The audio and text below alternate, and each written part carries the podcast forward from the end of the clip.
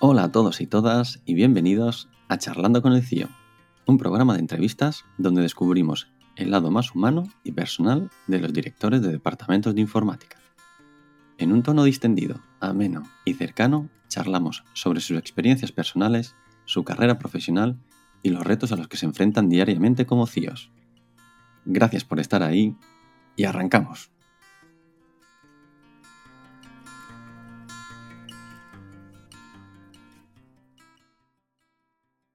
Buenos días, buenas tardes, eh, buenas noches, en función de, la hora y el lugar donde nos estéis eh, escuchando. Gracias por estar ahí.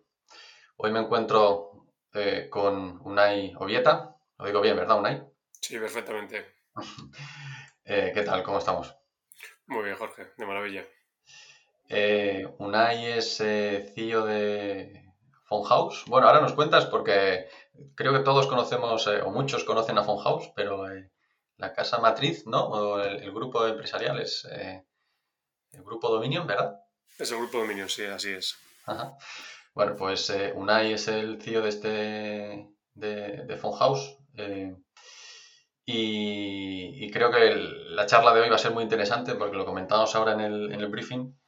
tiene un perfil muy chulo, donde tiene mucha experiencia con, con sobre una temática eh, sobre la que se habla mucho hoy en día, que es la gestión del dato, y vamos a profundizar eh, un poquito en este, en este, en este aspecto.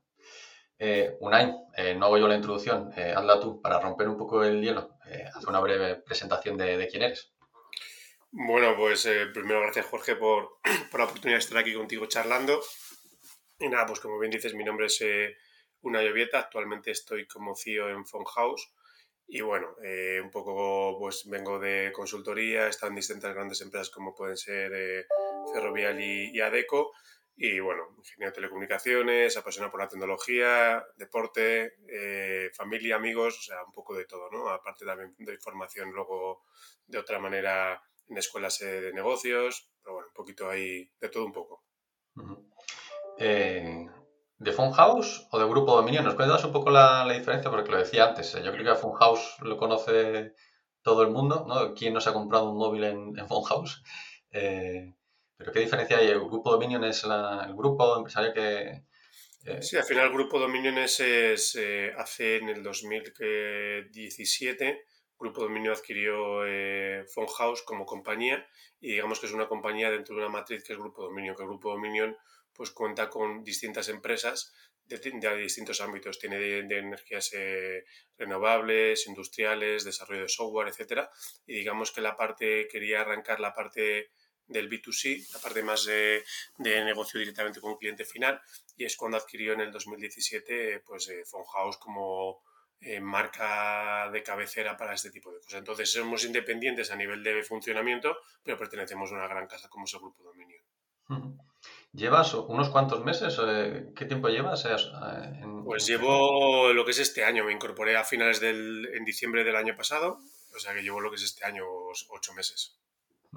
Suficiente como para tener ya una perspectiva, una, una impresión clara de, cómo, cómo, va y cómo te va a ir, o todavía estás eh, aterrizando y viéndolas, viéndolas venir?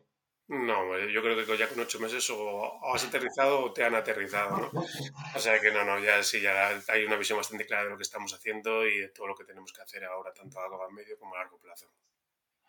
Muy bien, eh, luego te, te, preguntaremos un poco más sobre Funhouse, si os permite, porque a mí me, resulta bastante curioso, eh, porque de hecho también en, mi experiencia eh, personal, yo hubo una época que tuve tiendas de telefonía de hecho, eh, Funhouse era competencia, competencia mía. Bueno, no sé si Funhouse mía o yo de ella no estábamos ni mucho menos al mismo nivel. Y, los que hemos estado un poco cerca de ese sector, pues Funhouse era una tienda de telefonía, ¿no? O bueno, que vendía móviles y líneas hace 20 o 30 años, lo, menos, que yo recuerdo, compré mi primer Nokia allí, pero recientemente, y como yo la tuve que, que seguir por estar en el mismo eh, sector, empezó a diversificar eh, el, negocio y, también a, ofrecer otro tipo de, servicios. entonces, eh, bueno, si, luego nos permite ya un poquito de tiempo, nos cuentas un poco también en, qué, estás ayudando también en, esa diversificación. Claro. Pero antes de eso, eh, a nivel formativo, que siempre nos gusta hacer un pequeño repaso con, con, el invitado, a nivel de, formación, nos decías que eras ingeniero de, telecomunicaciones. Y luego eh, tienes unas cuantas certificaciones, que hay una que nos ha llamado mucho la atención, que es la de eh, eh, CDO, una relacionada con la una certificación sobre gestión del dato, ¿puede ser? Sí, así es. O sea, te cuento un poco. Yo certificaciones pues, he tenido distintas a lo largo de toda mi carrera, algunas ya totalmente obsoletas, como en programación, ¿no? que esto ya, ya, ya están obsoletas, pero sí, las últimas, pues sobre todo yo creo que las más interesantes es como la que tú bien dices, es hay una certificación que es en gestión y gobierno, gobierno del dato, ¿vale? Estrategia y gobierno del dato, que es una certificación que es impartida y está, está eh, se imparte en el IE, ¿vale? En el, y además está validada por el, Club de CDO, del cual, del cual formo parte y he estado en el comité ejecutivo, que está formado pues, los, por los principales CDOs de España y de Latam, de las principales empresas de, de, estos ámbitos. ¿no? Hmm. Esa certificación sí es bastante relevante porque al final te trata todo lo que es la parte más compleja, no de cuando alguien o ahora que está muy en auge se saca la parte de pues un científico de datos, etcétera, etcétera, sino que esto va mucho a cómo se gobierna la estrategia, qué es el gobierno del dato, la calidad, cómo se implanta, casos de usos reales, etcétera, y la verdad que está muy bien. Y luego algunas otras eh, certificaciones o formaciones que tengo, pues bueno, todo lo que tiene que ver con desde el PMP de gestión de proyectos, ITIL, que son más tradicionales, a como todo lo que tiene que ver con gestión de producto, metodologías ágiles y demás, ¿no? En ambos ámbitos. Y luego, pues bueno, poco por complementar, pues un executive, un máster en un executive, en el cual te da un poco toda la visión tanto a nivel de financiera, marketing, etcétera, etcétera, etcétera. Y para un perfil como, como tú, que has tenido, eh, ahora lo, repasaremos, ¿no? Bastantes experiencias con transformación digital muy enfocada en el, en el gobierno del dato, este tipo de certificaciones, eh, has dicho que también habéis hecho, eh, o sea, se, se tocan eh, casos reales, eh, casos, de, casos de uso. ¿Se entra en la parte tecnológica o es mm, pura estrategia en, pues sí, se tocan partes tecnológicas, ¿eh? por ejemplo, se tratan temas de arquitectura, se sé todo lo que es la cadena de valor del dato, desde la parte de ingeniería, el diseño de base de datos, etcétera.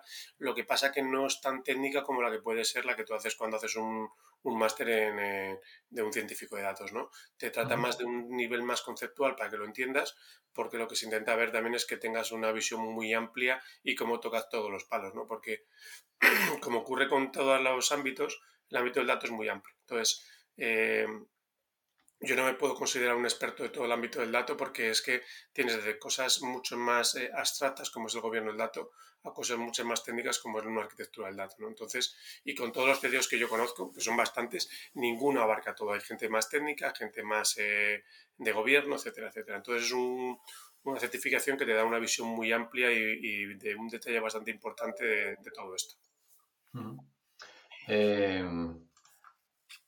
Tú empezaste tu, bueno, eh, según el, el, currículum, empezaste en, eh, en Ecentis, eh, ¿puede ser? Sí, bueno, fue antes fueron alguna otra consultora más pequeñita, ¿vale? Como Softec o Els Informática, pero digamos que mi carrera de consultoría, que empezó en el 98 hasta el 2016, la gran parte ha sido en 12, 14 años han sido en Ecentis, sí. Eh, nos llamaba la atención porque, eh, de hecho, en, tu perfil se habla ya de, pues eso, en el 2005 más o menos, eh, Big Data, desarrollo de software, BI, que en el 2005 hablar de, Big Data, no sé si es la traducción de lo que entonces era Big Data o ya había ciertos brotes verdes sobre...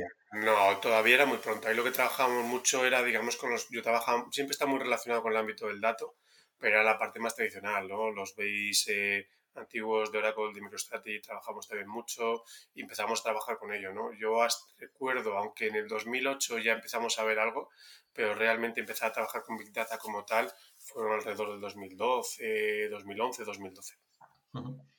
Y en aquellos entonces eh, ya había una eh, este tipo de organización, porque Ecentis era, es una consultora o era... Consultora. ¿Y los clientes con los que trabajabais ya percibían un beneficio claro en, todo lo que es, bueno, en, el análisis y explotación de, los datos? No, no, no, para nada. Es más, mi perfil ahí yo creo que fue cuando cambió un poco, ¿no? Porque a mí siempre el negocio me, es muy interesante, porque decir si no entiendo el negocio no, no creo que pueda aportar. Yo digamos que tuve una gorra en Ecentis que era todo lo que era el desarrollo de negocio de estas nuevas tecnologías, ¿no? Y justamente lo que hacías era vender de alguna manera los beneficios que tienen este tipo de tecnologías para las empresas, ¿no? Y no, no, no, no había una mentalidad de que este tipo de tecnología les podía ayudar, costaba mucho venderlo, había que hacer muchos casos de, de uso, etcétera, etcétera. O sea, costaba bastante, ¿no? O sea, no era algo muy evidente. Aparte de la tecnología que habría en aquellos entonces, eh, bueno, eran, eran los primeros pasos, ¿no? De probablemente de los, los productos, bueno, no, no, incluso solo de los productos, de la, de la tecnología, sino también de cómo, cómo afrontar el tratamiento de, esos datos, ¿no? Sí, era todo muy incipiente. Empezó, empezaba a haber ya tecnología, ¿no? Porque ya estaba Hadoop y estaban distintas otras herramientas, pero digamos de que no es lo de ahora, ¿no? Ahora las cosas que se hacen ahora, hoy en día, con la tecnología que lo hay, y bueno, es que lo que tardábamos antes en hacer un mes, ahora lo haces en, en dos días, ¿no? Pues porque tienes por, por debajo un, un, stack tecnológico muy potente. Antiguamente hacías cosas mucho más sencillas, no, no había nada de tiempo real, eh, no se actualizaban los modelos cada tanto tiempo, cada tan poco tiempo como ahora, la calidad del dato era muy mala, o sea que digamos que teníamos una serie de complejidades que no te permitía avanzar mucho, pero sí te permitía empezar a ver todos los beneficios que podía tener. Uh -huh. ¿Y, ¿Y, qué es lo que te motivó al, al, cambio? ¿no? Porque estuviste en torno a 10 años ahí en, en el Centis y luego ya pasaste a, a, Ferrovial, ¿verdad?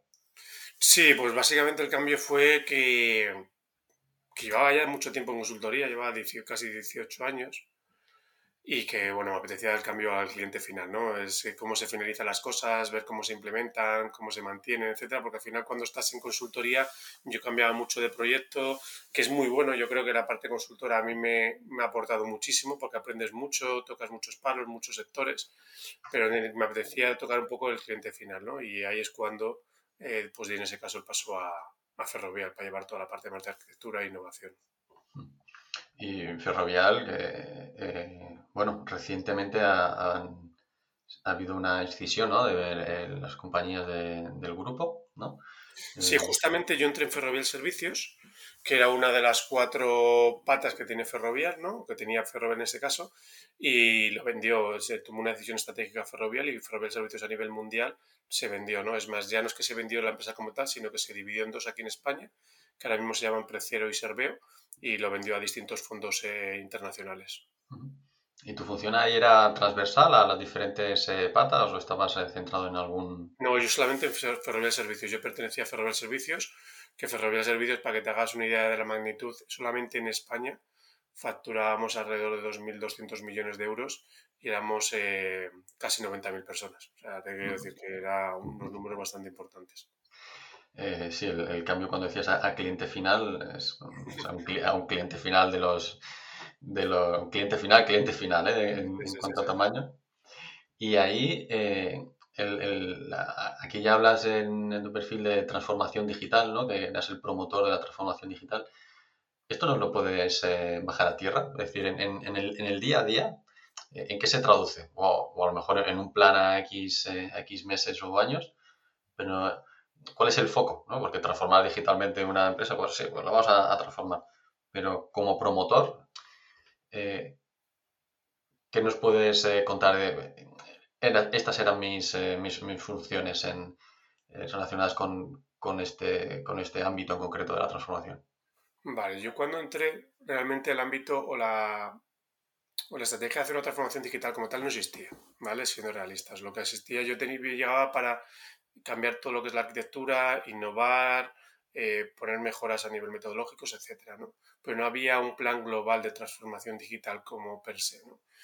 Entonces lo que ocurrió es que yo cuando entré, pues eh, aparte de la parte más técnica, cambiamos muchos sistemas, redujimos mucho en todo el tema, el stack tecnológico, hicimos una estrategia de arquitectura muy buena y de tecnología, lo que empezamos a ver es que a nivel de innovación estaban muy atrasados que había mucha tecnología que podía hacer que, pues, que hiciésemos las cosas de una mejor manera, fuésemos más productivos, tuviésemos unos sistemas que funcionasen mejor, dar más eh, y, dar mejores funcionalidades y mejores servicios a nuestro negocio, al final que se importaba que nuestro cliente era interno. ¿no? Y entonces aquí lo que pasó es que vimos que había tecnología que podíamos aplicar y lo que vimos es que, eh, bueno, por poner en contexto, imaginaos que Ferrovial no, no, era la, empresa más eh, novedosa del mundo, ¿no? Tradicional per se, una mentalidad que les ha hecho funcionar muy bien, muy burocrática, ¿no? Entonces, meter todos estos cambios, al principio, los dos primeros años, hasta que tuvimos el plan de transformación como tal, pues fue ir eh, tecnología por tecnología innovadora, el dato, IoT, etcétera, viendo casos de uso pequeños con distintas direcciones, ver que podían tener eh, cabida y empezar a escalar, ¿no? O sea, esto nos tardamos dos años en que la gente empezara a ser consciente de que todo lo que les podía aportar la, eh, estas innovaciones, ¿no? Y lo conseguíamos básicamente no intentando implantar nada, ¿no? Era preguntando dónde estaban sus, sus mayores dolores o dónde tenían las mayores preocupaciones y de alguna manera solucionárselas con estas tecnologías, ¿no? Entonces ellos ya se lo creían y luego eran ellos los prescriptores de todo esto, ¿no? Pero esto que te digo así en dos minutos, tardamos dos años, ¿no? Dos años de trabajo, mucho equipo, trabajando con mucha gente, con éxitos, fracasos, o sea, fue bastante complejo, pero al final luego ya se vio que había que aunar todos los esfuerzos y es cuando surgió el plan de transformación digital per se. Pero, ¿y se, se, hacía así? Es decir, había una serie de líneas de, de iniciativas, se preguntaba, lo, lo, acabas de decir tú, ¿no? Preguntábamos a las personas que, que, cuál era la carencia, de, qué adolecía, cuáles eran los problemas y tratábamos de proponer soluciones tecnológicas que, que dieran respuesta. A partir de ahí se, identificaban, se probaba, se hacía un piloto, eh, se ponía en, en pruebas y, y, se veían las respuestas y a partir de ahí escalar. Era más o menos así, mira, te pongo un ejemplo concreto porque así se entiende mucho mejor, ¿no?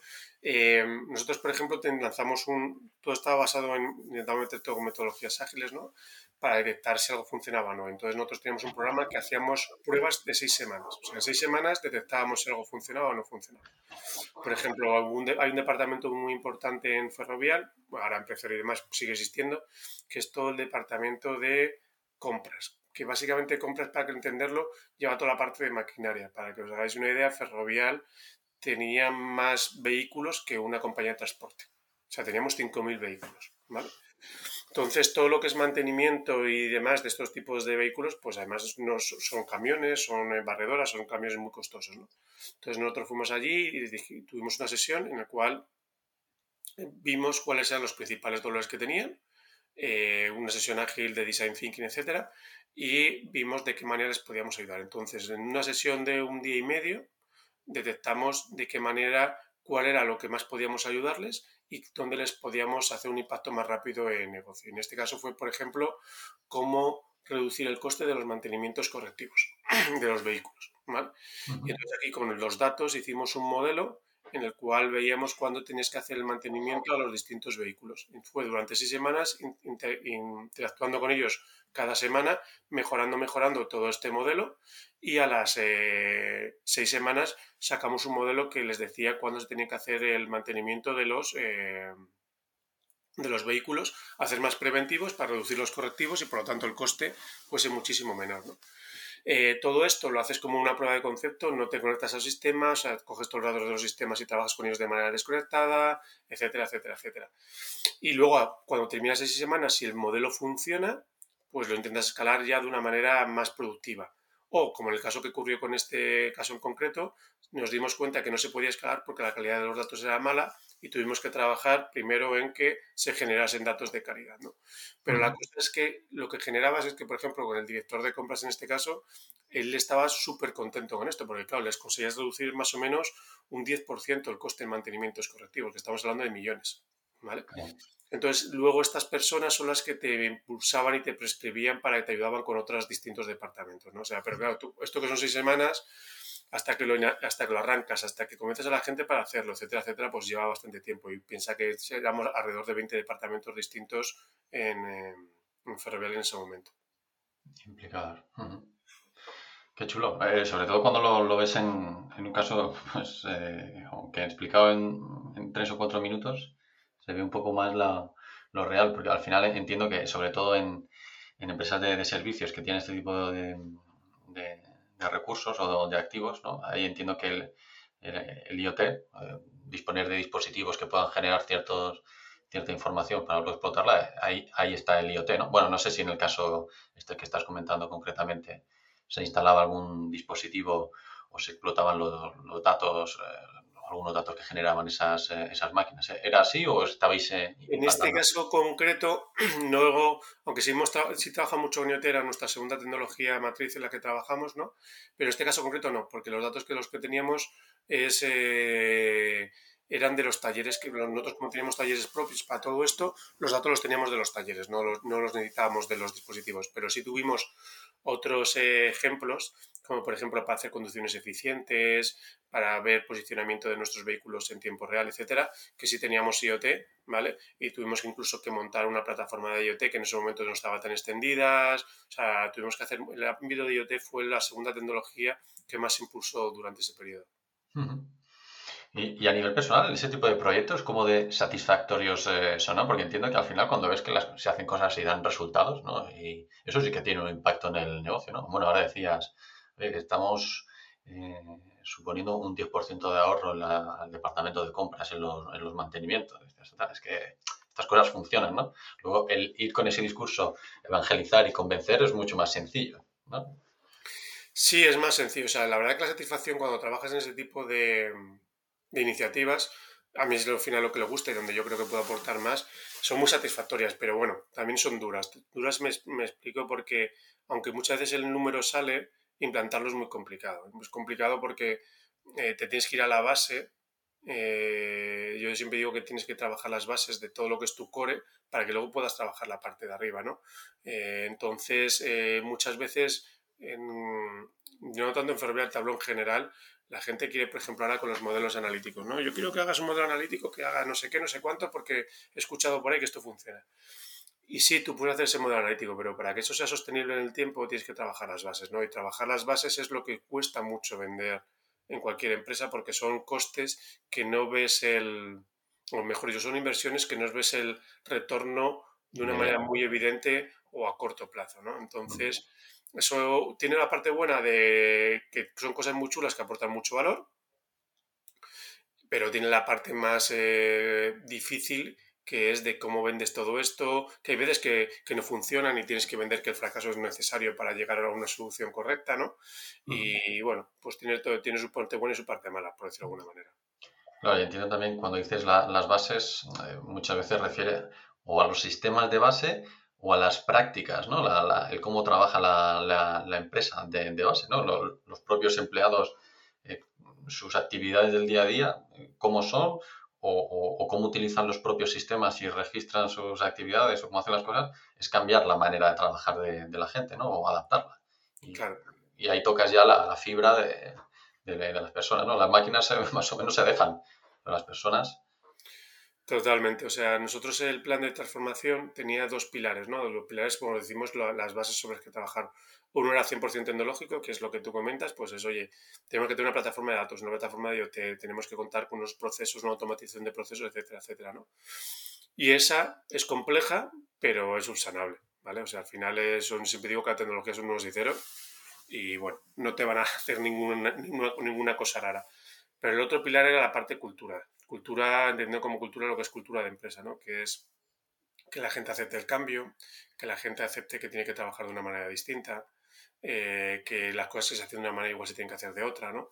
Todo el tema cultural es muy complejo y yo te diría que es la el 80% de los fracasos en cualquier plan de transformación, de implantación, etcétera, está en, en, el parte cultural, ¿vale?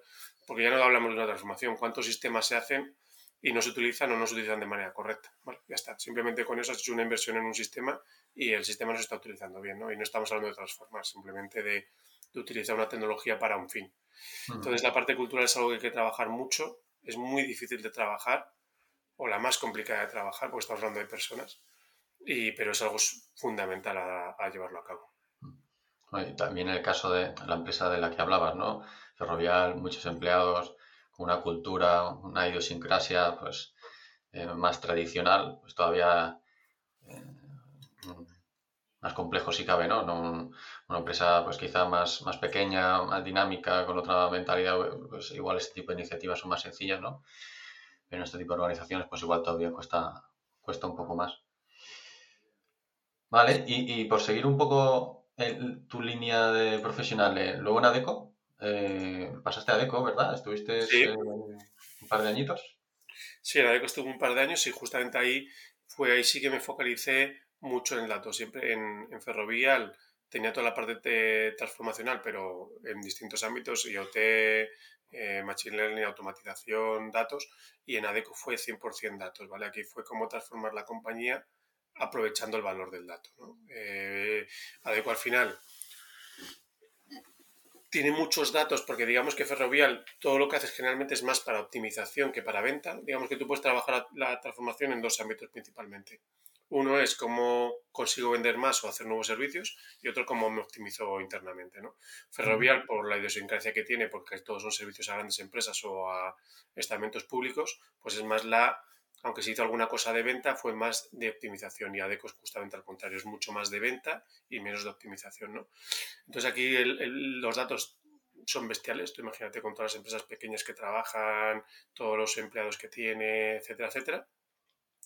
Y fue como transformar la compañía, ayudar a transformar la compañía utilizando el, valor del dato. ¿no? Ese fue un poco el objetivo que tuve durante esos dos años que estuve. Que me imagino que lo más complicado ahí, primero es saber El, fin de toda la ingente cantidad de datos que se genera y probablemente sistemas que, pueden haber, ¿no?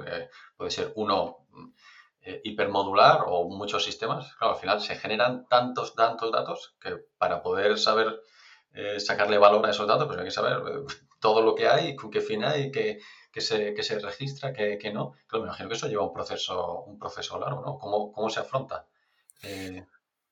Sí, lo que pasa yo aquí... ¿Cómo una inversión de ese estilo, no? Para un CDO, ¿cómo se hace esa inversión en una empresa de, bueno, a ver, ¿qué, es lo que hay aquí sobre, la mesa?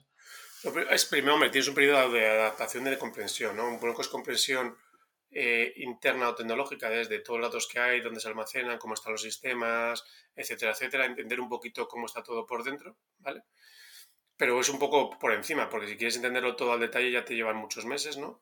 Y la otra que para mí es fundamental es entender la compañía, ¿no? Obviar un poco la parte tecnológica y es ver qué objetivos tiene la compañía, eh, las distintas direcciones, pues por ejemplo en ADECO tiene la parte de outsourcing, tiene el trabajo, trabajo temporal, de permanent placement, o sea, entender cada una qué objetivos tienen, cómo funcionan y cuáles son sus retos, ¿no? O sea, tienes que entender muy bien el negocio y luego es unir ambos mundos. Tienes que unir cómo están actuando actualmente el negocio, tus clientes internos, dónde tienen los principales retos y luego entender la parte tecnológica y a partir de ahí hacer un plan. Yo recuerdo cuando entré en ADECO, yo entré en enero y en marzo teníamos el plan eh, escrito, ¿vale? Sabiendo que los planes pueden cambiar, pero teníamos el plan escrito, hicimos una SIS de cómo se encontraba la compañía, etcétera, etcétera, y en dos, tres meses montamos un plan para transformar la compañía. Transformar la compañía pues que con unas bases, tanto culturales como tecnológicas, pero luego con casos claros que íbamos a trabajar, ¿no? Pues aquí sobre todo eran las ventas, cómo mejorar las ventas que hacía nuestra fuerza,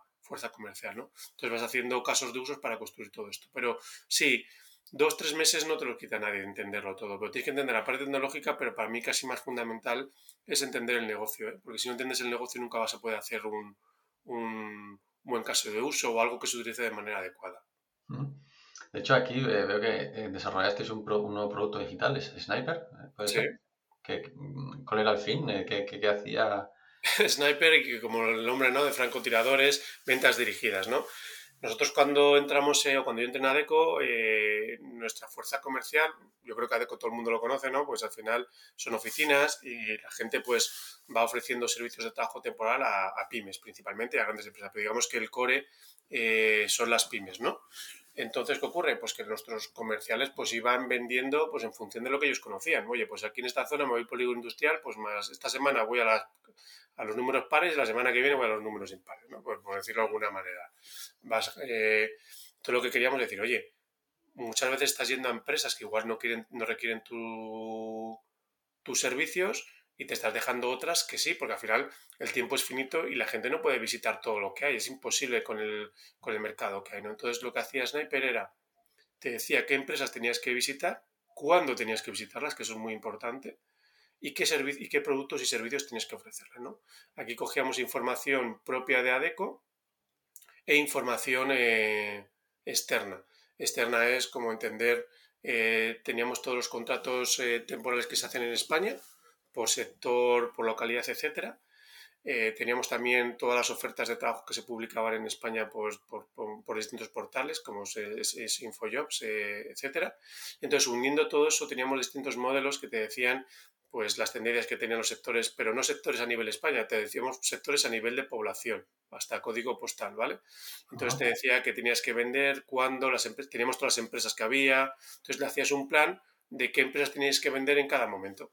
¿Vale? Entonces era mucho más dirigido y esto se probó y mejoraba porcentualmente bastante el, eh, el ratio de conversión que teníamos de los productos nuestros.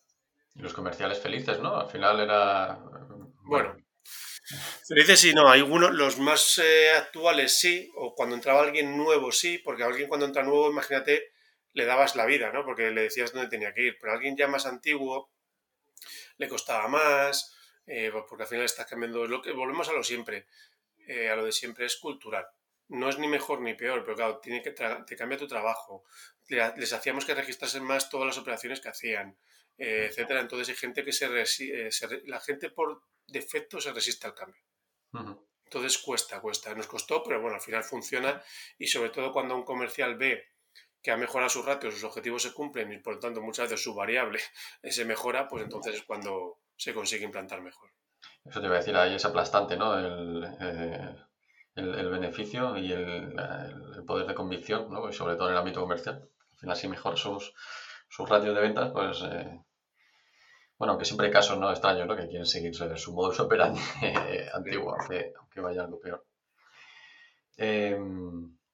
son casos chulos, ¿eh? interesantes de ver cómo realmente el implantar determinadas iniciativas en el día a día de Ferrovial o de, o de ADECO, ¿no? de compañías eh, concretas, pues eh, eh, se pueden montar cosas que realmente luego funcionan. Luego, recientemente hemos visto que desde hace un año ¿no? o dos estás colaborando con, con, centros educativos, ¿verdad? Para hacer para sí. ¿Qué tal la experiencia? Sí, pues ahí al final me contactaron hace ya yo creo que empecé en ESIC, ahora ya, no sé, cuatro o cinco años, la verdad que no lo sé muy bien. Contactaron conmigo para dar algunas clases y a partir de ahí, la verdad que poco a poco me, he ido metiendo y, y doy formación pues en distintas escuelas, el IE, EAE, ESADE, otras más pequeñas como Inmune, etcétera. Y la verdad que, bueno, doy algún, algunas clases de algún máster, clases sueltas, formaciones específicas para empresas, siempre muy relacionado todo con transformación digital y, y datos, básicamente. Como era de esperar, ¿no? Eh, sí, sí, sí, sí, Bueno, eh, puede ser experto también en otras cosas, ¿no? Pero vemos que en la parte profesional y la experiencia es, eh, chula. Me imagino que hay colaborar con, convivir, ¿no? Con perfiles de gente que se está formando en negocios, pues es, chulo, ¿no? La, la experiencia. Yo creo que la formación a mí me gusta por dos motivos. Uno, porque de alguna manera aportas tu experiencia y, o tus conocimientos a alguien y, a mí me gusta, ¿vale? Eh, sin querer dedicarme a la formación por completo nunca, eso también te lo digo. Pero la otra que aporta yo creo es porque te obliga a estar siempre actualizado. Te quiero decir, tú no puedes contar, yo no puedo contar lo mismo hace seis años que ahora. ¿Vale? Te obliga a, cuando vas a formar a dar una formación, a replantearte si lo que tenías está bien, a volver a documentarte, a ver si todo lo tienes bien, actualizarte. Entonces, para mí me sirve como por una parte para aportar que me gusta y por otra porque me obliga de alguna manera a siempre mantenerme actualizado. Y en, algunos de ellos veo que, bueno, son másters, eh, ¿hay algún MBA? Lo, digo por lo siguiente, cuando hablamos con, con los invitados, hablamos también esto de, de este tipo de, de, másters y, también del hecho de que cada vez más las tecnologías están apareciendo ¿no? en, eh, en másters de administración de empresas. Eh, ¿Es así? ¿Esas, eh, esa formación, ¿O son másters también tecnológicos? Yo los másters en los que estoy impartiendo son, son más tecnológicos. O sea, son, pues hay máster de datos o algo de transformación digital. Lo que sí es cierto, fuera de los másteres más arreglados que tú puedas ver en todas las escuelas, casi todas las escuelas, más allá de tienen formaciones ad hoc. Cuando digo formaciones ad hoc, pues es que pues viene una empresa grande y les hacen formaciones pues en, lo que en ese momento requieran, ¿no? Y ahí sí me estoy dando cuenta de que sí la parte más tecnológica y de transformación sí se está metiendo muy, muy, muy en detalle. Algunas empresas que algunas no te puedo decir porque van a ser dentro de poco, ¿no? Y es un poco todavía privado, pero sí que están metiendo ya mucho el tema del dato, mucho el tema de transformación y lo imparten no únicamente a personal técnico de IT, sino que se imparte a todo lo que es el comité de dirección o a todo lo que es un C-level de compañías, ¿no? Y eso ya sí está trabajando. Pasa que no hay máster reglados como tal, sino que son más, yo creo, formaciones específicas que este tipo de escuelas hacen para grandes empresas. Sería más fácil, ¿no? Ir a convencer a determinados eh, directivos mm, cuando ya vienen un poco evangelizados de los másters, de que estas, estos procesos son necesarios, eh, ya se lo cuentan en la escuela, no hace falta ir a convencerlos tanto, ¿no? Vienen ya un poco convencidos de, casa. Sí, sí, sí, es hiper necesario. Eh, y recientemente, bueno, llegamos ya a, a Funhouse. Eh, entendemos que ha sentado también aquí, pues con un, bueno, aquí asumes las dos funciones, ¿no? Del CDO, lo que venías haciendo un poco hasta, hasta el momento y también la gestión global del departamento de TI. Sí, Aquí digamos que mi responsabilidad es total, al final es todo, todo tecnología, ¿vale? La verdad que es un rol que tenía ganas de coger, ¿vale? Porque digamos que aunque yo he tocado mucho de tecnología siempre toda mi vida y todos los ámbitos, eh, pero nunca he tenido el, rol global. Y este rol sí me apetecía pues porque tienes todo, para lo bueno y para lo malo tienes todo en tu, en tu mano, ¿no? Todas las sartén en tu mano. Pero sí es verdad que aquí en el Fojao es un caso excepcional para mí, o creo que es un caso excepcional porque es una posición transformadora, me explico. Hay muchos directores de tecnología CIOs que digamos que por las circunstancias de la compañía en el momento en el que se encuentra, pues son un poco más de mantenimiento de los sistemas que tienen, puede ser pequeñas modificaciones, estar más basados pues igual más en la parte más de infraestructura, de comunicaciones, ¿no?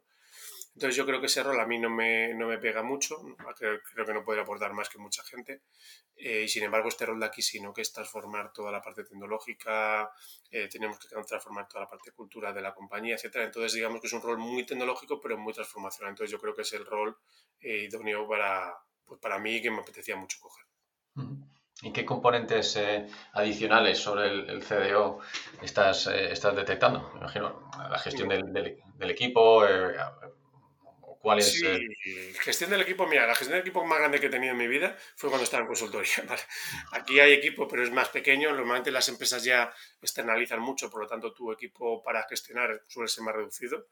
Yo lo máximo que tuve fue cuando estaba en consultoría que llevaba toda una software factory que ahí sí que fueron 100 personas. Aquí ya te estamos hablando de, de menores, ¿no? 30, 20, son menos número porque se externaliza mucho. Pero aquí hay ámbitos que antes no tocaba pues puede, puede ser toda la parte más de comunicaciones de red, toda la parte más de infraestructuras, aunque yo toca mucho la nube, pero más infraestructuras eh, on-premise, eh, llevar más en detalle toda la parte de ciberseguridad, aunque yo, la, yo era el responsable del CISO en Ferrovial, aquí pues ya lo llevan mucho más en eh, todas tus competencias aquí. El resto más o menos son sistemas que siempre he llevado, pero llevando sistemas más tradicionales y, sistemas más nuevos, ¿no? Sistemas en cloud y sistemas on-premise o legacy. O sea, es un poco complementas con otras cosas que también te dan otro bagaje que es bueno, ¿no? Por cómo complementas una transformación teniendo en cuenta, pues, por ejemplo, tema de comunicaciones, cambiando eh, todas nuestras comunicaciones de, de, las tiendas, haciendo lo que sea de una forma más segura, menos costosa, etcétera. O sea, se complementa de alguna manera. Y, echando un poco a la vista atrás, ves que el el camino que estás recorriendo en cuanto a empresas, el timing que le estás de, en el que, o sea, el tiempo que estás en cada una de ellas, la función, estás, eh, lo digo también por los que eh, nos, eh, nos, escuchan y que estén empezando en la, carrera, ¿crees que es el, el, adecuado? Porque a veces también, oye, el, camino te lleva donde te lleva, ¿no? Y a veces que puedes elegir y otras veces que, que te empujan. ¿Recomiendas una progresión donde, oye, date unos tiempos, aprende, trata de estar en empresas pues, grandes, eh, pequeñas, eh, no hagas saltos tan, tan frecuentes de, empresas? ¿Cuál, ¿Cuál, es tu experiencia? ¿Estás, ¿Estás, satisfecho? ¿Cambiarías algo? Hombre, yo satisfecho estoy. Yo, ahí, la verdad que yo no tengo ninguna queja. ¿Cambiarías algo? Siempre cambiarías algo, ¿no? Al final...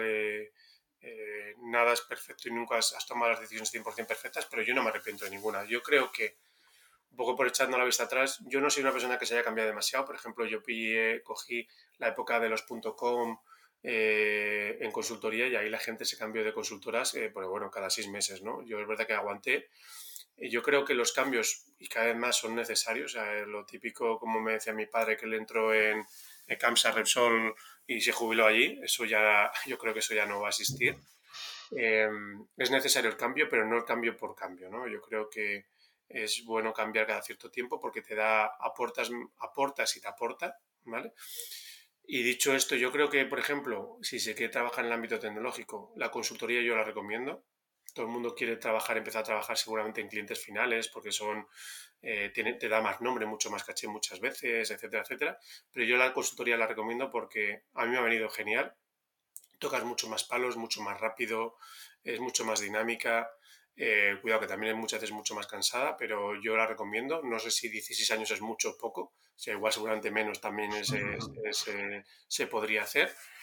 Y luego tener un poco el objetivo a lo que quieres llegar, ¿no? O sea, yo, por ejemplo, a mí me gusta mucho la parte de toda transformacional, pues es donde he orientado toda, toda mi carrera, ¿no? Y buscando ese tipo de puestos que hay veces que salen, hay veces que no salen, y hay veces que te das cuenta de que tienes que ampliar eh, y demás, ¿no? Pero yo sí que recomendaría algo de consultoría si es el ámbito tecnológico porque te da un bagaje muy bueno y unas bases muy buenas. Y luego ya ir cambiando de empresas e incluso, y eso va en cada uno, ¿eh? o sea, ni lo que yo he hecho es ideal o no ideal. A mí sí me gusta tocar distintos sectores porque aprendes. Yo ahora, por ejemplo, estoy en retail, que es un sector que nunca había tocado antes y me, me gusta mucho. Eh, estuve en un sector industrial, o sea, yo creo que tocar distintos sectores te da el suficiente bagaje como para aportar de unos a otros, porque tienen muchas similitudes, aunque a primera vista no se vean, ¿no? Pero va contigo, va con la forma de cada uno. Mi forma de ser es también, no me gusta cuando algo lo tengo ya bastante controlado, entre comillas, porque nada está 100% controlado, me gusta ver otras cosas. Entonces, si hay gente que está más tranquila en una misma situación más tiempo, en un mismo sector, pues eh, también está sea bienvenido. ¿no? yo creo que el cambio es bueno y, recomendado. ¿eh? Está, sabiendo que el cambio no cambio únicamente por cobrar 5.000 euros más, sino el cambio que me vaya a aportar un valor y, demás, ¿no? O sea, yo creo que al final todo te lleva, por ejemplo, a mí me ha llevado a esto, el último puesto, que yo creo que es donde quiero orientarme, es tener toda la globalidad de tecnología con transformación, porque creo que es donde más puedo aportar y donde creo que me ha llevado todo el bajo que tengo por detrás, ¿no? Entonces es el, el, el que me lleva a mí, pero por mi forma de ser también, ¿eh? O sea, eso depende de cada uno. Sí, sí, y más con los cambios que hay, bueno, nuestro sector será probablemente de los más dinámicos que, hay y como eran las TIC hace 20 años, pues no se parecen en mucho ahora, ¿no? Hay muchas cosas eh, que han aparecido, bueno, sobre todo tecnologías, ¿no? Que, han hecho cambiar mucho y también puestos, ¿no? Hace pues, 20 años el CDO, un responsable de no existía, un responsable de la transformación digital, que de hecho también ahora hay un CTO, pero de transformación digital, ¿no? Eh, van apareciendo nuevas eh, funciones responsables, pues eh, hay que ir eh, alineándose un poco con los cambios también del, sector.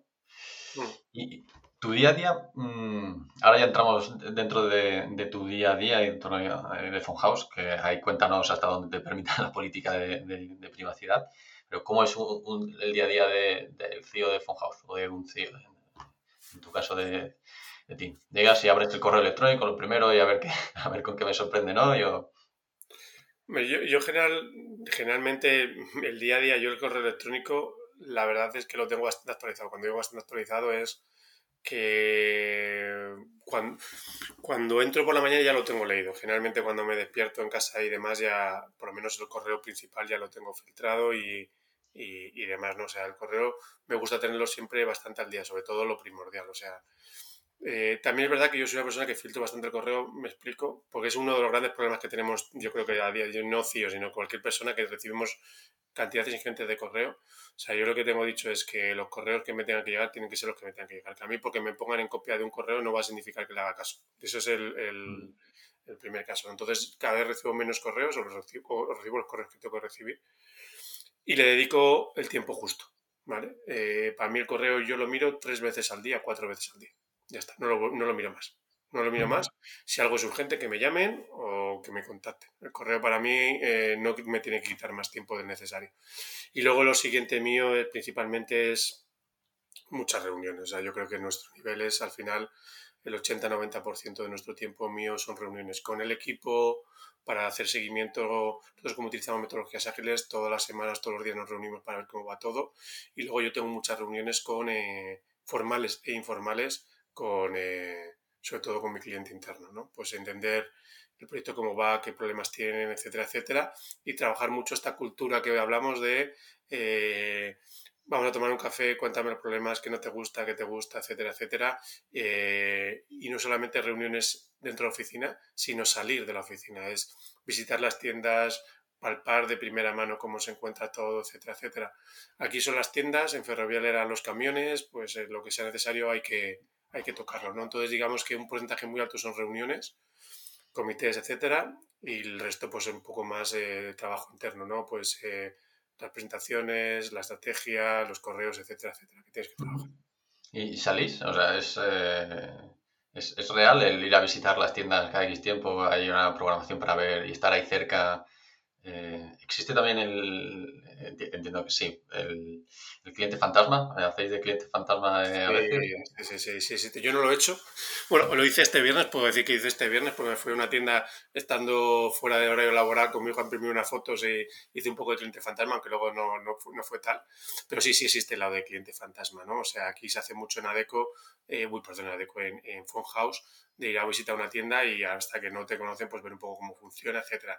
Yo no lo he hecho. Yo cuando he ido a tienda ha sido más porque estamos cambiando el 90% de los sistemas, ¿vale? Entonces ha sido más para interactuar con ellos de una forma más profesional, ¿no? Pero sí que entenderles, estar ahí un, una mañana con ellos, ver cómo se vende, qué problemáticas se entienden, porque es distinto, por ejemplo, que te cuenten que los procesos de cuando reciben los pedidos, por ejemplo, en nuestro caso de los almacenes, de los pedidos, eh, todos los procesos, todos los pasos que tienen que dar, que te lo cuentan a que lo veas allí y veas y dices, ostras, Dios mío, esto, esto es inmanejable. O sea, soy yo el, el, asesor de la tienda y mandaría a tomar por saco todo porque esto no es normal, ¿no?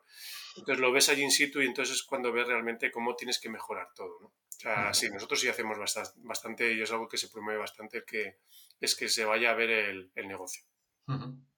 Y más un poco con la, pues lo comentábamos al principio, ¿no? Funhouse, cómo ha ido, bueno, yo tampoco la conozco al, detalle, ¿no? Pero una de las cosas con las que con las que me quedé hace unos, unos años fue eso, ¿no? Que empezó a diversificar un poco el modelo de negocio e incorporó también las tiendas no solo la propia telefonía, también pues seguro de telefonía, operadoras móviles, eh, también suministraba servicios de electricidad o gas y, demás. no sé si sigue siendo así, es decir, que hay un abanico el, catálogo de, productos o de servicios que se ofrecen en las tiendas es, no menor, ¿no? Y que probablemente eso, y también por experiencia, los sistemas con los que se gestionan cada uno de esos servicios, pues son diferentes, ¿no?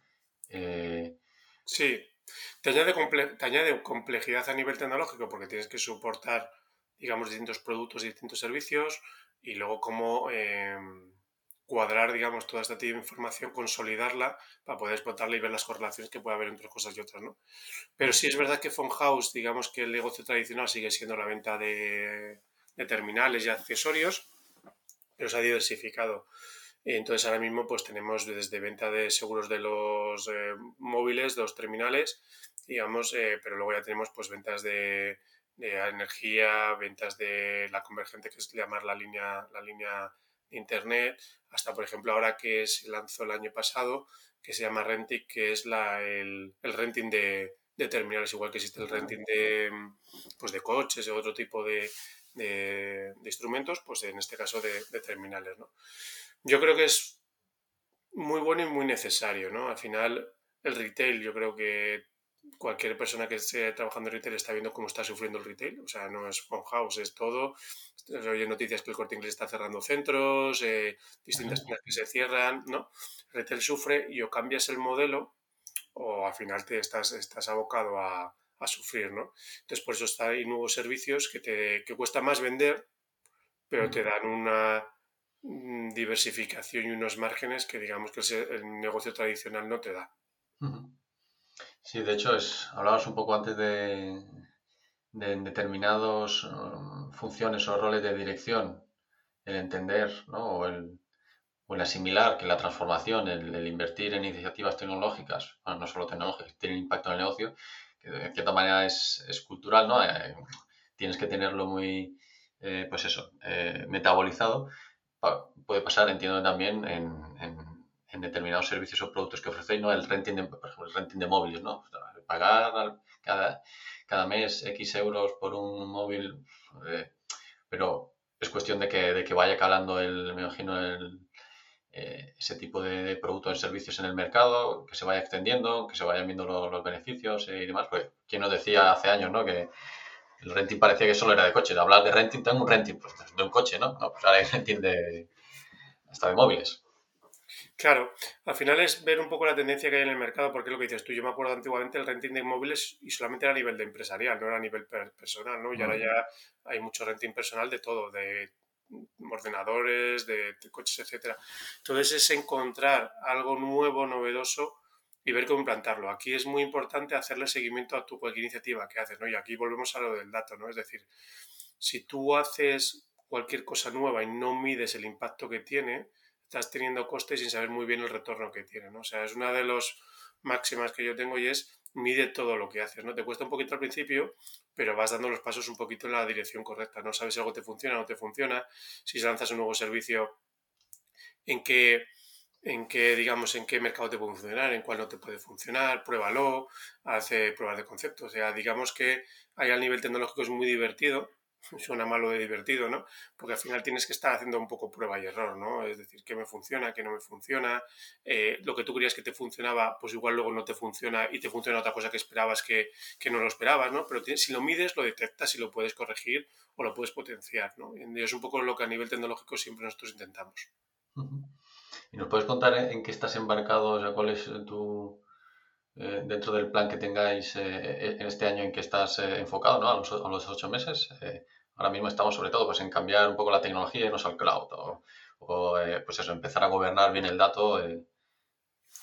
Pues nosotros la verdad es que yo ya se lo comenté a todo el equipo, digo que tuviesen buenas vacaciones porque lo que nos espera de, final de año es, es increíblemente eh, duro porque nosotros para 1 de enero cambiamos el 90% de los sistemas de la compañía. ¿vale? Cuando digo el 90% cambiamos el ERP el sistema el, el, POS, o sea, el sistema que tenemos en tienda, cambiamos la web, cambiamos el sistema de almacén y logística, o sea, cambiamos nuestro 90% de los sistemas, los cambiamos. ¿vale? De, un, de, unos sistemas desarrollados ad hoc y estratégicamente hemos decidido que no son lo correcto, nos hemos ido a un producto y cambiamos todo.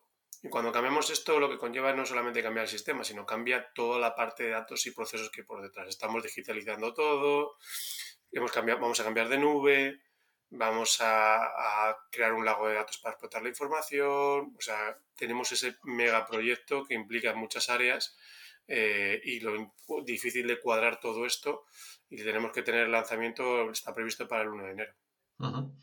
¿Y todas estas iniciativas estaban ya en marcha o las has eh, impulsado tú? No, estas no estaban ninguna en marcha y las lanzamos todo, pues yo entré en diciembre yo miré pues un poco como todo, ¿no? Qué podíamos hacer y demás y en febrero, eh, validado con mi jefe que es el CEO, ¿no? El director general, validamos que esto era lo que había que hacer, lo probamos también a nivel de más del grupo, ¿no? Y lo hemos lanzado en, marzo, estábamos ya con esto.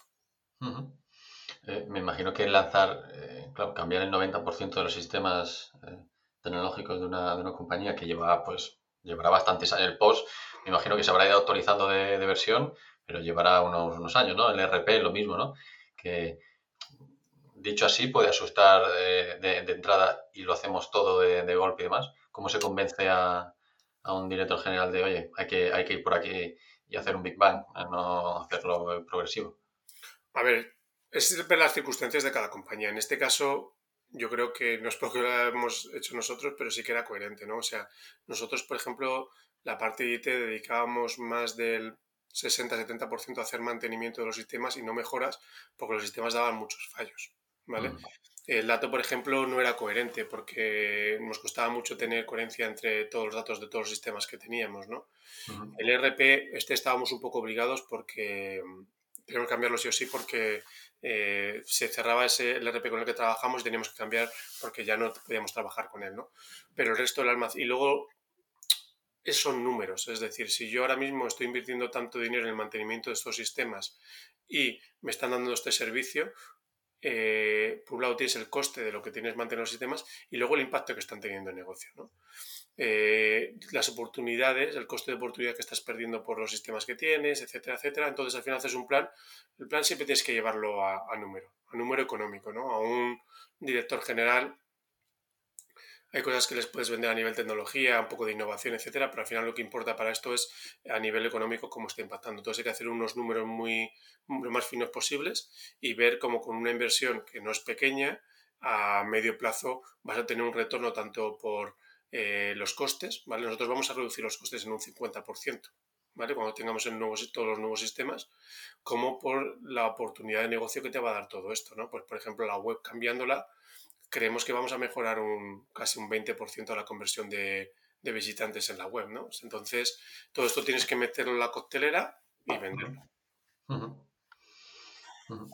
Em, estaba pensando en 400 tiendas, ¿no? Eh, empleados, pues no sé, o uno o dos por tienda, pues igual que hay 800 o, 1000 empleados.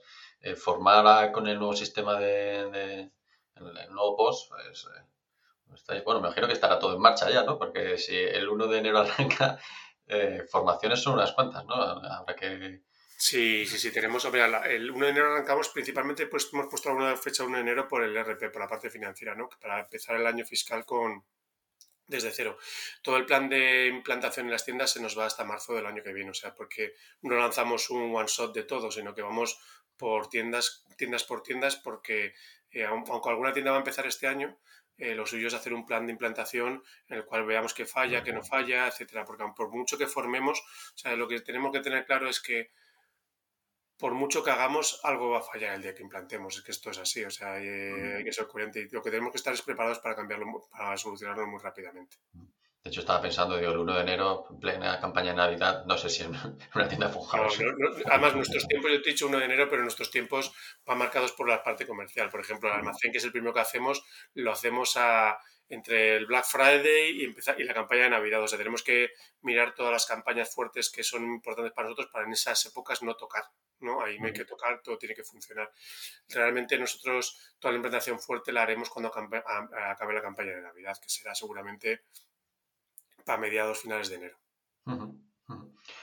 Muy bien, y unas últimas preguntas para ir eh, cerrando este, este episodio. Y variopintas. Eh, ¿Alguien que te haya impactado en tu carrera profesional? ¿Alguien a quien le guardes un grato recuerdo que digas, mira, esta persona en el ámbito profesional fue un antes y un después para mí en, en, eh, pues en mi camino? ¿Tienes una persona amarilla de estas que, que se llaman, alguien que te, que te marcara especialmente? Una como tal, no. Yo creo que ha habido bastantes personas a lo largo de mi carrera que me han enseñado, o directamente, o he aprendido de ellos viéndoles hacer, ¿no? Eh, y yo creo que sí, ha habido, en mi época de consultoría, ha habido un par de directores que, que me han enseñado cómo hacer las cosas, cómo tratar a la gente, ¿no? En Ferrovial también hubo gente, y no de tecnología, que me enseñaron a que para mí ha sido luego muy relevante, el cómo relacionarte dentro de las grandes compañías, cómo relacionarte no por relacionarte, sino para entender los problemas, vender las soluciones, etc. Y yo creo que en todas las empresas ha habido, por ejemplo, en ADECO también he conocido gente muy potente a nivel de, de cómo implantar cosas, de cómo relacionarse con negocio. Entonces, figura como tal, no. Yo me quedaré igual con siete u ocho personas que han sido referentes en distintos ámbitos, ¿eh? a nivel de relación, a nivel tecnológico, a nivel de relación humano, ¿vale? Y dentro y fuera de empresas, ¿eh? te quiero decir. Eh, debido a que yo también soy un poco culo inquieto, que estoy en distintos clubes, en distintas organizaciones, conoces gente de otros sectores completamente distintos que te dan enseñanzas eh, muy válidas, ¿no? Y que te, en distintos ámbitos, porque yo creo que a día de hoy no hay nadie experto en todo lo, muy complejo el mundo en el que nos movemos, que conozca de todo y sea bueno en todo, ¿no? Entonces, gente muy buena en distintos ámbitos y te dan eh, ejemplos o buenas prácticas, yo creo que es con lo que me quedo. Y te puedo decir que puede haber, pues esos siete, diez personas que han sido referentes para mí. Qué, qué importante es, eh, ¿verdad? Encontrarse a personas eh, buenas y que te iluminen y te enseñen y te, las que puedas pues eso, aprender, ¿no? En el, en el camino, eh, que a veces, eh, bueno, eh, cuando, si, estás una época o, un periodo, pues en, una rutina, en unos hábitos y demás, cuando te encuentras a alguien un poco brillante, se, se, aprecia, ¿no? Y sobre todo porque te es enriquecedor, ¿no? Poder contar con, cerca de ti con gente que, que te enseñe cosas, ¿no? O de la que puedas aprender sin, sin que te las enseñen, ¿no? Simplemente. Sí, yo creo que en este mundo al final, y eso te lo da con. está muy dicho, ¿no? Pero que hay que ser generoso. Y cuando digo hay que ser generoso, yo me he dado cuenta hablando en entornos más hay compañía, como en entornos más de fuera, de organizaciones, de charlas, etcétera, que si tú eres generoso, generalmente la gente es generosa contigo. Es decir, si tú cuentas las cosas, lo que puedes contar, me, explico, ¿vale?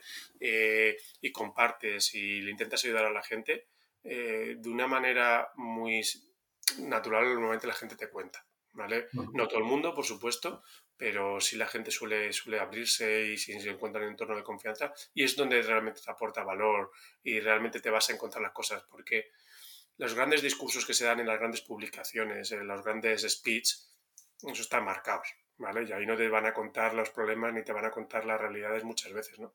Pero cuando ya hablas con esa persona, con esa confianza, es donde coges esos pequeños tips que son los que marcan la diferencia. Hmm. Bueno, de hecho es precisamente una de las cosas que intentamos aquí sacar, pues algunos aprendizajes que pues en congresos o en foros o en eventos y demás, pues son, digamos, bastante políticos, ¿no? Y, hay que tratar de guardar bastante las formas, ¿no? Y bueno, pues profundizando o aterrizando o, entrando pues un poco más al grano, pues hay veces que se sacan conclusiones muy chulas y que de hecho pues hoy con los dos casos que, has contado de, de, ADECO y de, y de, Ferrovial, yo creo que mucha gente que habla de o, quiere saber un poco más de la transformación digital y eso cómo se lleva a cabo y, ejemplos pues, han sido han sido súper útiles. Estoy, estoy convencido. ¿Alguna preguntilla más rápida? ¿Qué aplicación no puede faltar en tu móvil? Pues yo, la verdad que paso, soy, soy, soy, anti, anti muchas, muchas tecnologías. Yo, yo, utilizo en el móvil 10 aplicaciones, y te digo la verdad. Yo, por ejemplo, pues es verdad que el WhatsApp, las noticias, LinkedIn y poco más. ¿eh? O sea, yo no soy mucho de, de aplicaciones de móvil. Las utilizo, pero no, no soy una persona aquí muy, muy social. Está bien, eh, cada vez se está hablando más de la, la nomofobia, del miedo al, no estar cerca del móvil y, demás. Y yo creo que, de hecho, hay, hay ya algunas tendencias ¿eh? de que la gente se está borrando de, ya no solo de las redes sociales, sino incluso también de, de algunas aplicaciones de mensajería. Yo creo que estar desconectados, de cierta manera, es volver a conectar. Yo creo que es cada vez más necesario. ¿eh? Yo creo que a nivel mental, y yo lo hablo con mis amigos, bueno, en mi casa es algo que lo tenemos bastante instaurado, pero yo con mi equipo aquí, o sea, si estamos en, hablando, ya sea a nivel de una reunión de trabajo como tomando un café, los móviles no están. O sea, es que es así. O sea, es que estamos hablando nosotros, los móviles no están, tenemos que comunicarnos nosotros, el trato humano, ¿no? Y sobre todo que yo, yo me di cuenta, pero eso es cada cual y yo no tengo la verdad absoluta, ¿no? Pero yo, por ejemplo, me di cuenta en determinados momentos de mi vida que dedicaba tiempo a ver por vídeos en Instagram, a ver no sé qué, y decía, llevo una hora haciendo esto, que no me aporta absolutamente ningún valor y que puedo estar o con mis hijos o haciendo o estudiando otra cosa, etcétera. Yo, por ejemplo, lo que me he puesto como una norma es todas las que a mí me encanta leer y todos los días antes de acostarme media hora leo. El móvil está completamente olvidado desde las 10 de la noche. Mm, ¿vale? Y me descansa la mente. Yo, a mi persona, duermo muchísimo mejor. Mm. Sí, sí, hay que, hay que hacer algo o dejar de hacer eh, algo con, con los móviles. Em, ¿Algún proyecto profesional o personal del que te sientas especialmente orgulloso? Si tuvieras que eh, enumerar uno.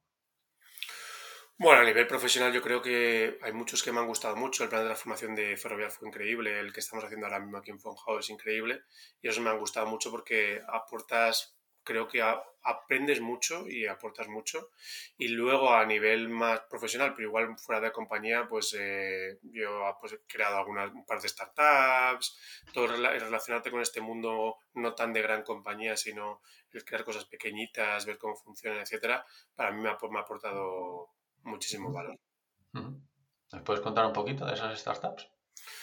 Pues la verdad que a mí como el negocio se me ha montado, una fue muy tecnológica porque fueron de servicios eh, informáticos, ¿vale? Esta pues al final no tenía ningún secreto, pero yo estuve, yo creé también en el, pues fue en el 2008 o así, una de energías renovables, o sea, no tenía nada que ver con esto, pero me llamaba la atención y con un amigo nos, metimos ahí a saco y nos fue muy bien hasta que nos dio miedo continuar y, nos volvimos a, a, la gran compañía, ¿no? Pero por ejemplo es algo que siempre me llama la atención y y que creo que en algún momento ahora, pues por ejemplo, colaboro con startups, eh, porque también es un mundo muy, muy interesante, ¿no? Al final es eh, proyectos que, que, te aportan mucho valor porque te dan puntos de vista distintos y luego los vas complementando con, eh, con las experiencias que tienes en grandes compañías o en otro tipo de entornos. Y también salir del, del, del propio sector TIC, ¿no? Porque es, es eh, muy nutritivo ver otros sectores eh, cómo funcionan, e incluso para extrapolar algunas maneras de, de, hacer, de forma de trabajar o entender, ¿no? Muchas veces cómo funciona, cómo funciona el mundo. Sí, totalmente. ¿Algún libro que recomendarías, que te gusta mucho leer?